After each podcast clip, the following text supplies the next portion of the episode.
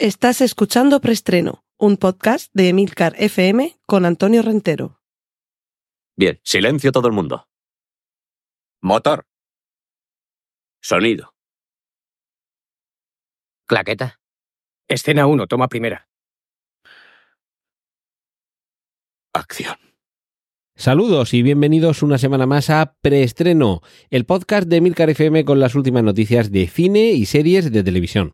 Recordad que en las notas del podcast podréis encontrar los enlaces a contenidos audiovisuales que mencioné a partir de ahora, tales como pósters, fotos, trailers y demás hierbas y matujos. Cortinilla de estrella y... Nuestra sección de avisos parroquiales debe empezar recordando que Preestreno está patrocinado por Trífero, servicios tecnológicos y cinematográficos personalizados y de calidad. Gracias a la labor de este patrocinador, esta semana hay un oyente de preestreno muy afortunado. Es quien ha ganado el sorteo de esa preciosa figura todavía sin desembalar, sin desprecintar, que se corresponde con Dave Bowman, el astronauta vestido con su traje rojo y su escafandra, protagonista de 2001, una Odisea del Espacio, un auténtico objeto de coleccionista que además no ha perdido su valor porque todavía está sin desprecintar. A estas horas es muy posible que el ganador del sorteo ya sepa que, que ha ganado. Pero de todo esto os hablo en la sección final, porque ahora vamos con las noticias. Cortinilla de estrella y... Noticias de cine para hablar de la próxima película de Tom Cruise que podría estar dirigida por Alejandro González Iñárritu y sería una producción de Warner Brothers y Legendary. De momento, esta es la información que hay. Mm, Que está en conversaciones, o sea que no sabemos todavía ni de qué va la película, ni, ni si se llegará realmente a realizar. Pero, desde luego, sería un trabajo más que interesante por el director y por el actor.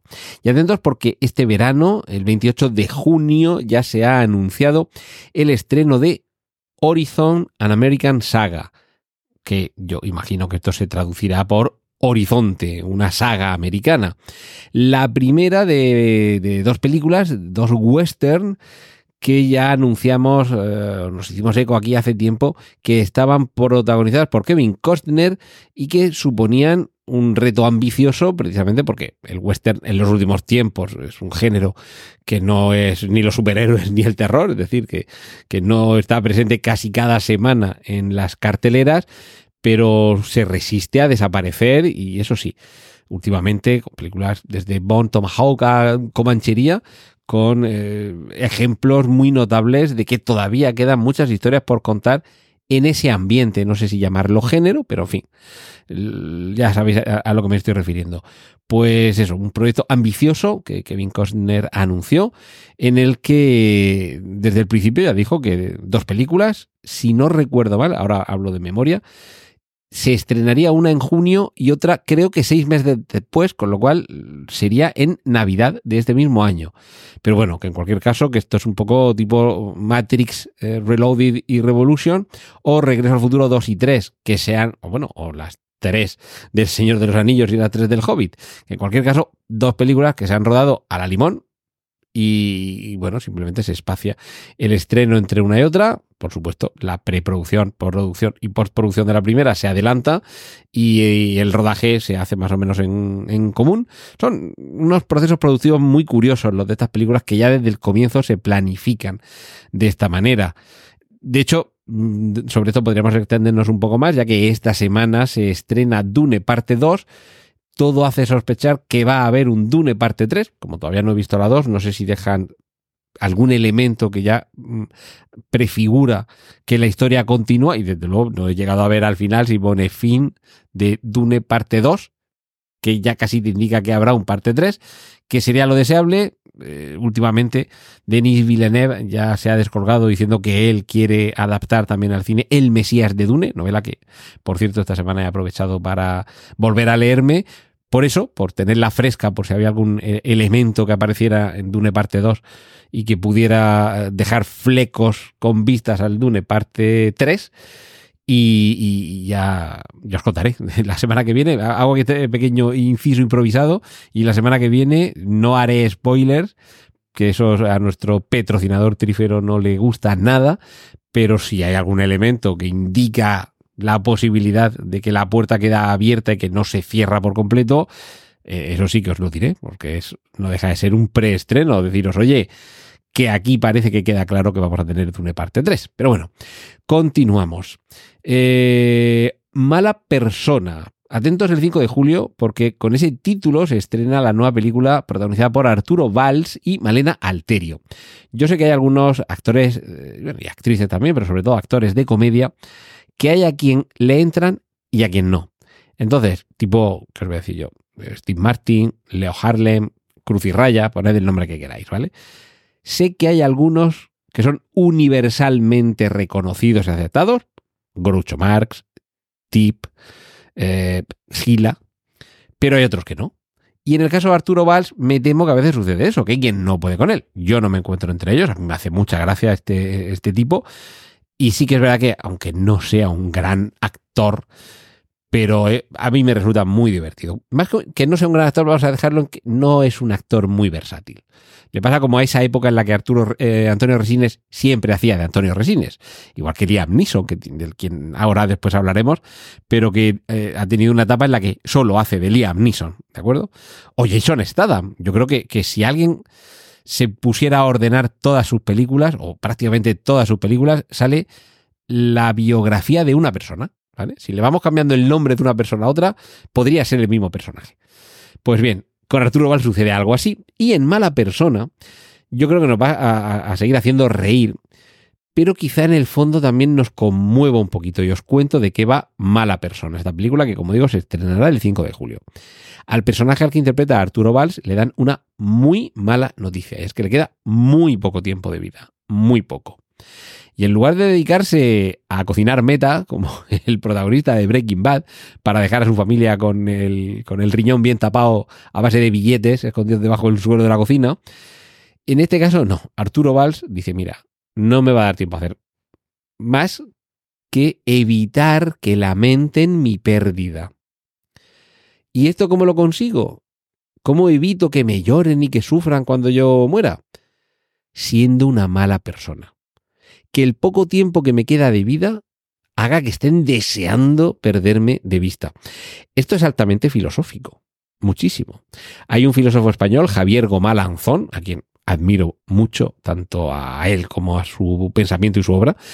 Eh, os lo recomiendo. Y él mantiene una de sus, de sus ideas, es, eh, tiene que ver con la ejemplaridad. Y se resume en vive de tal forma que tu muerte se convierta en un acto de tremenda injusticia. Es decir, que cuando fallezcas, los que te rodean, los seres queridos, lamenten tanto el que te haya sido por lo ejemplar que ha sido tu vida. Por supuesto, esto es un desideratum. O sea, todos quisiéramos ser la mejor versión de nosotros mismos y no siempre es sencillo conseguirlo, por no decir que es prácticamente misión imposible y sin Tom Cruise. Pero la idea es, por lo menos, intentarlo. Aquí voy a romper la enseñanza de Yoda de hazlo o no lo hagas, pero no lo intentes. Inténtalo con todas tus fuerzas. Trata de conseguirlo, trata de arrancarlo, Carlos.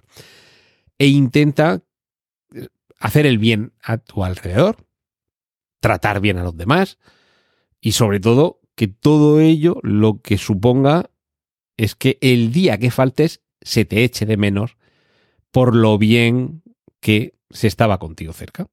Pues bien, eso es justo, si os dais cuenta, es la desejemplaridad lo que va a perseguir a Arturo Valls en mala persona. Pero en este caso, fijaos, ¿eh? porque no quiere que sus seres queridos sufran la pérdida.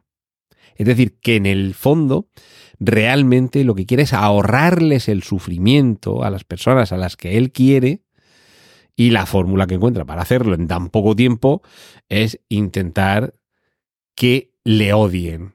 Pues con esa premisa tan interesante y fijaos, yo creo que tan filosófica, yo creo que aunque la película resulte luego una comedia muy normalita y muy intrascendente, pero creo que propone un tema de reflexión más que interesante.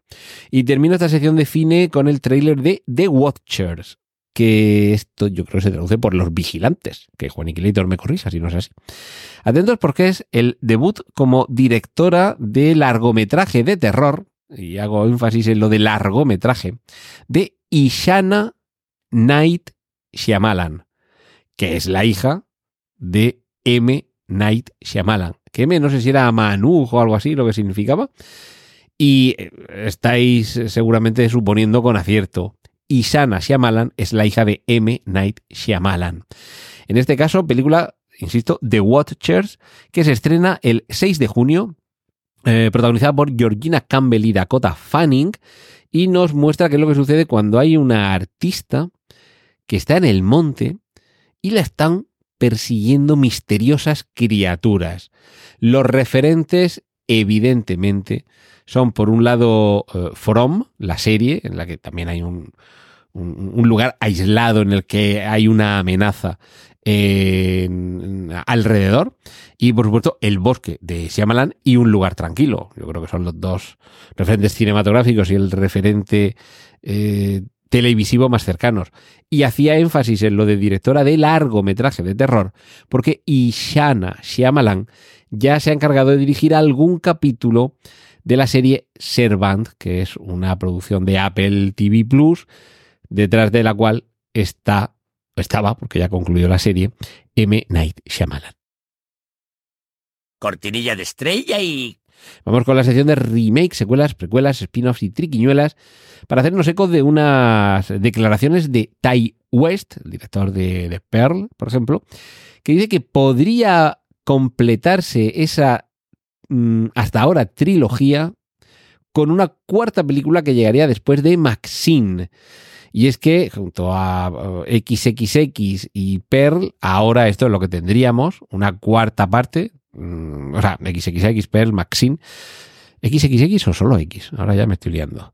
Pero bueno, la cuestión es que eh, ahora dice el director que, y abro, abro comillas, tengo varias, varias ideas.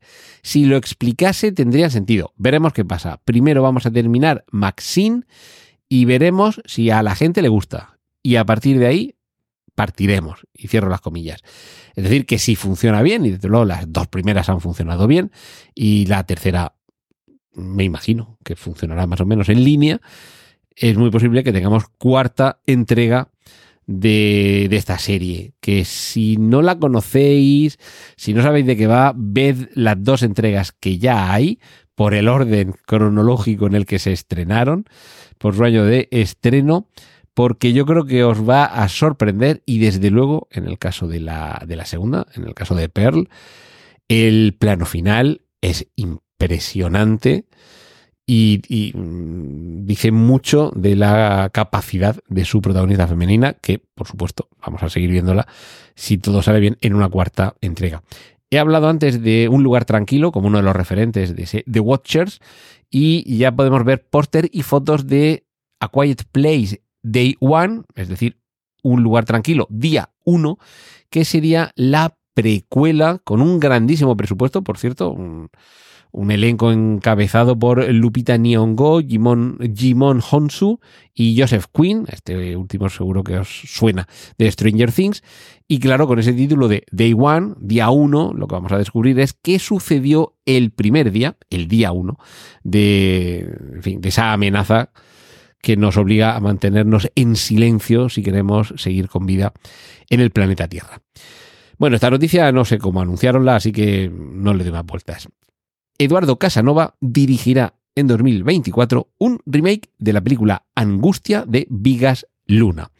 Eduardo Casanova, muy conocido por su papel en la serie televisiva Aida, ya tiene dos películas, dos largometrajes dirigidos, Pieles y La Pasión.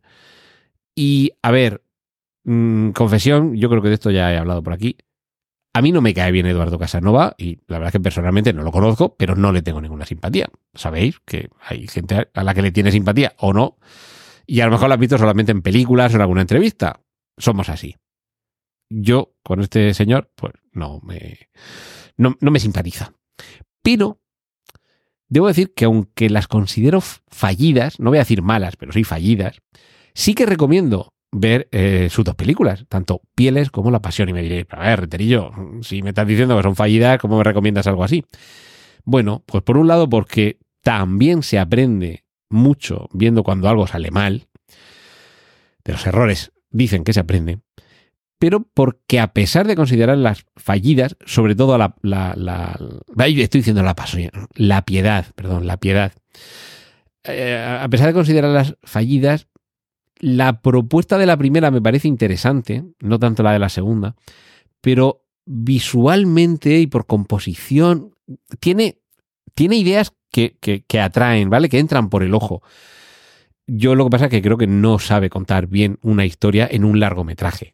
Yo, sinceramente, y solo he visto estas dos películas, no sé si ha dirigido eh, videoclips o anuncios, pero creo que podría ser un muy buen director de videoclips y de anuncios porque visualmente en cuanto a, lo que concibe y cómo lo plasma en imágenes, veo que son ideas atrevidas, interesantes, quizá no súper 100% originales, pero molan. Ahora, que ya me puedas contar con esto una historia y que me mantengas una hora y media delante de la pantalla interesado y por los personajes, eso ya es más difícil. Sobre todo, sobre todo en el caso de La Piedad, ahora sí lo he dicho bien, que casi, casi podría entrar dentro del cine abstracto. Es muy onírica, quizá. Pero bueno, hemos visto Holly Motors de Leo Carax y, en fin, películas de Yorgos Lantimos que, que tampoco se van muy allá, ¿vale? Son también raritas. Pero veo que la decisión de Eduardo Casanova de este proyecto la veo valiente y enumero las razones. Primero, por abordar un remake. Ya sabéis que cuando alguien plantea un remake, por principio todo el mundo se le lanza al cuello. Segundo, por ser un remake de una película de género. Angustia, Angoisha, de Vigas Luna, es una película de género slasher, de terror, eh, casi podríamos decir que del género guialo, ¿vale? Ese tipo de, película. unas personas que van al cine, dentro del cine hay alguien matando gente, y además están viendo una película dentro de la cual también se está matando gente dentro de un cine. Hay un plano en la película que yo cuando lo vi aquí en Murcia en el cine, bah, me volaba la cabeza. Porque tú estabas sentado en mitad del patio de butacas viendo una pantalla, tú, Antonio Retero y todos los espectadores que había allí, y en esa pantalla estabas viendo, en la proyección de la película Angustia, una cámara ubicada en un patio de butacas de un cine, con lo cual veías que continuaba dentro de la pantalla otro patio de butacas y por supuesto al final del mismo estaba la pantalla del cine, en la cual se estaba proyectando una película en la que aparecía un cine y por tanto también se veía un plano con un patio de butacas y al final una pantalla. Yo, si alguna vez tuviera la suerte de dirigir una película, el protagonista en algún momento entraría a un cine donde se estuviera proyectando angustia y verías en mi película justo ese momento en el que en angustia se ve un cine en el que se está proyectando una película en la que hay un asesino entre un cine. En fin, ya sabéis, esto, el, el bucle a dónde llega. Y bueno, luego más eh, elementos de esta valentía que yo le pongo a Eduardo Casanova por abordar un remake de Angustia es que es una película, ya lo he dicho, remake de género, de culto, ¿vale? Y además de la época en la que Vigas Luna todavía no era un director tan reconocido como llegó a serlo. Es decir, que el proyecto no es una película muy compleja ni muy complicada de hacer. Y mi, mi, hermano, mi buen amigo Paco Ross, en un, en un foro de cinéfilos, eh, comentaba que, que, hay como unos vasos comunicantes en la obra de Eduardo Casanova entre ser bueno y ser original. Y, y, que sus películas son originales pero no son buenas. Y yo le he dicho, bueno, pues cuidado porque esto como es un remake, como ya lo de que sea original lo damos por descontado, ojo no vaya a ser que le salga la película buena y que a la tercera va la vencida. Así que, bueno, a ver si se, mm, si se confirma el proyecto, si sale adelante. Eduardo Casanova, haz la normalita que seguro que sabes hacerlo. Y eh, como mucho introduce esos elementos que tú también sabes, pero con la misma dosificación con la que ya lo hizo Vigas Luna demuestra que eres capaz de hacer una película interesante, aunque nos caigas fatal, porque creo que hay que separar al, creador de la obra. Y termino ya esta sección con el notición, que hasta lo he hurtado en el título del podcast de hoy para que fuera completamente sorpresa. Paren rotativas.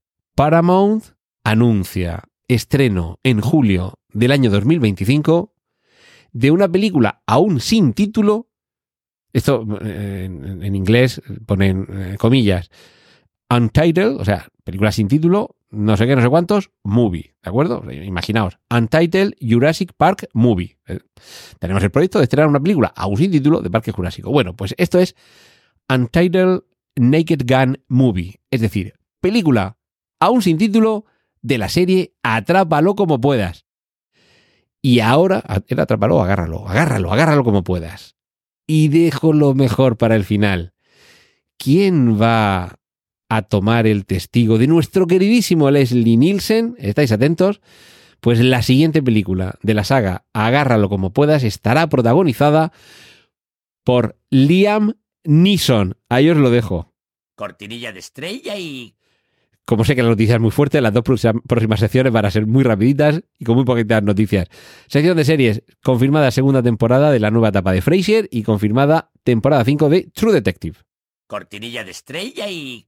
Sección de cómics, confirmada la cuarta temporada de The Boys, de la que además ya hay hasta un teaser. Cortinilla de estrella y... Bueno, dicho confirmada la cuarta temporada, si ya sabíamos que estaba. Lo que quiero decir es que ya se sabe la fecha y que tenemos el teaser. Sección de adaptaciones. God of War, el famoso eh, videojuego que va a mm, ser adaptado a serie, comienza su rodaje este mismo año 2024 y su ambientación va a ser la mitología nórdica. Y a cambio de esta buena noticia, la mala. Para los fans de Harry Potter el estreno de la serie que adaptará desde el principio todas las novelas será en el año 2026. Cortinilla de estrella y... Y esta semana os hablo de Nicolas Cage, pero no os lo cuento aquí. Os lo cuento en Trending, el podcast de actualidad de Emilcar FM. Cortinilla de estrella y... Y antes de despedirnos, si estáis oyendo esto y son más tarde, la hora es más tarde de las 8 de la mañana del 29 de febrero, ese día tan especial que solo se vive una vez cada cuatro años, y has sido de los que han participado en el sorteo que gracias a nuestro patrocinador Trífero hemos eh, celebrado aquí en preestreno para conmemorar los 250 episodios.